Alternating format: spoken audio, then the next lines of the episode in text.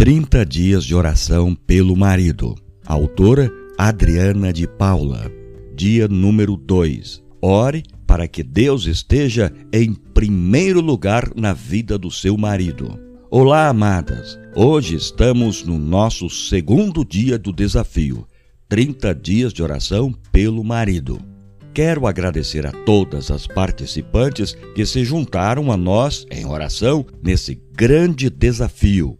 Fique à vontade para deixar seu comentário e suas experiências de oração, pois com certeza elas edificarão as nossas vidas. Divulgue e ore por todas as participantes deste desafio, para que mais mulheres sintam desejo de se juntar a nós em busca de uma vitória em relação ao esposo.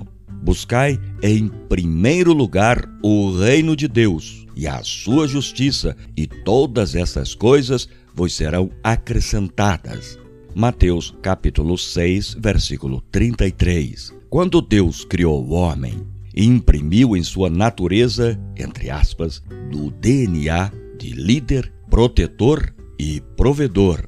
Na busca de proteger e prover, alguns homens mergulham totalmente no trabalho, na correria do dia a dia e no materialismo, deixando de buscar o reino de Deus em primeiro lugar. Em alguns casos, de dar a devida atenção que a família necessita, pois o trabalho excessivo tira-lhe algumas horas preciosas junto à família. Se o seu esposo é um homem muito atarefado e preocupado, a ponto de não buscar ao Senhor, a proposta de oração de hoje é para que ele busque a Deus em primeiro lugar. Ore para que Deus seja o primeiro da lista no coração do seu esposo. Ore para que ele reconheça o senhorio de Cristo e que nada e nem ninguém destrone ao Senhor do coração dele. Ore para que ele entenda que todos os seus esforços serão em vão se o Senhor não abençoar.